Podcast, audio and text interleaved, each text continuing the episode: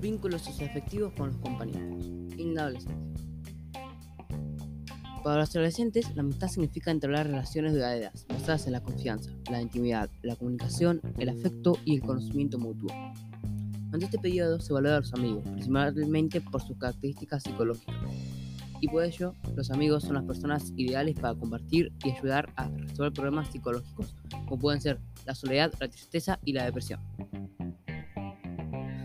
Esta concepción de la amistad en los adolescentes es posible por el avance cognitivo que se produce en la toma de perspectiva social consiste en adoptar la posición de una tercera persona para analizar más objetivamente sus relaciones. Es decir, tal y como la veía una tercera persona. Los adolescentes consideran las amistades como interacción del momento, como relaciones sociales que perduran y se construyen a lo largo del tiempo. Entienden la amistad como un sistema de relaciones. La importancia de la amistad. Las amistades hacen contribuciones específicas al desarrollo que no son aportadas por ningún otro tipo de relación, como por ejemplo el sentimiento de igualdad y de pertenencia a un grupo que permiten que el adolescente experimente dentro de ellas una amplia gama de sentimientos y valores que pueden ser tanto positivos como el cariño, la confianza la lealtad, como decimos, que son el celo de la vida y la agresividad. Las amistades son también logros sociales significativos, son indicadores de la competencia social. En definitiva, el establecimiento de nuevas amistades es posible que aumente la autoestima.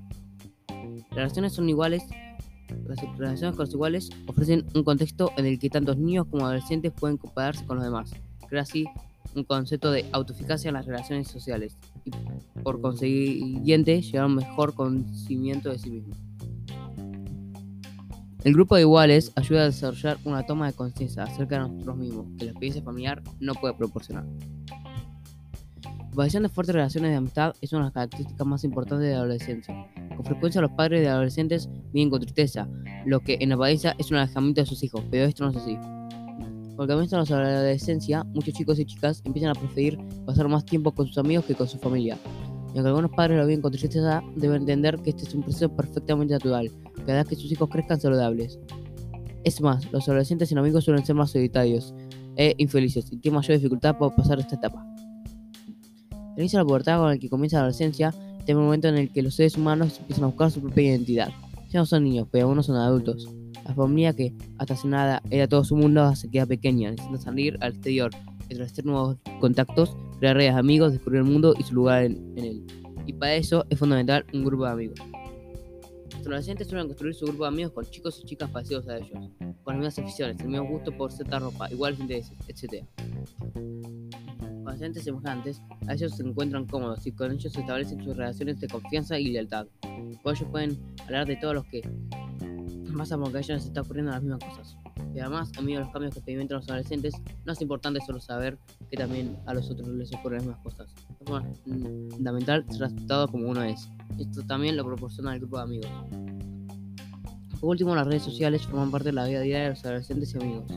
El documental El idioma de redes sociales muestra cómo han crecido en muy poco tiempo los medios de comunicación y lo que han causado a la sociedad amigos centro de análisis en la prestación de los usuarios para beneficio económico de las empresas como Google y Facebook, a través de la investigación y venta de datos personales y la predicción y modificación de los comportamientos humanos de los consumidores.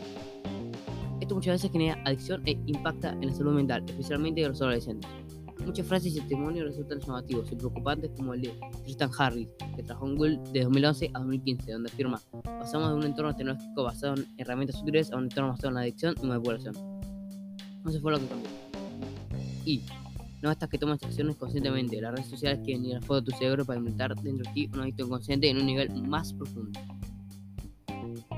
Eso se está siendo programado en un nivel profundo y no es consciente. Podemos afirmar que las herramientas tecnológicas solucionaban muchos problemas, pero también surgieron nuevas amenazas. Debemos saber que los riesgos y amenazas son como el acceso a información inadecuada, valores distorsionados, dependencia, acoso, ansiedad, depresión, ciberbullying, grooming y sexting por los que tenemos que aprender a tomar recaudos, guardar nuestra identidad digital, denunciar lo que creamos inapropiado.